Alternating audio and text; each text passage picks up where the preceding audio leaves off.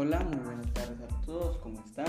Les habla Fernando Ramírez y el día de hoy veremos un tema un poco distinto a lo que normalmente estamos acostumbrados, ya que hablaremos sobre la ley de protección de datos personales.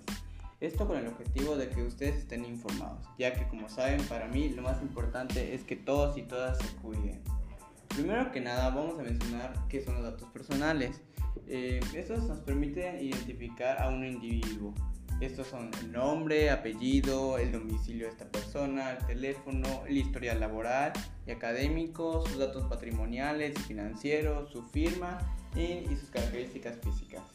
En el caso de México, la ley de protección de datos impone mayores controles al tratamiento de este tipo de datos, pues su uso indebido podría dar origen a discriminación o a un riesgo grave para el individuo.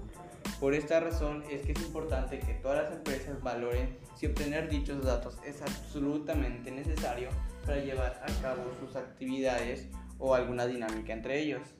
También es importante conocer esta ley para que si nos llega a ocurrir alguna situación o si algún conocido publica datos nuestros, nosotros conozcamos el peligro que estamos pues estamos conllevando, ¿no? Y que sobre todo en nuestros tiempos hay demasiada extorsión por parte de gente que específicamente se dedica a investigar sobre las personas.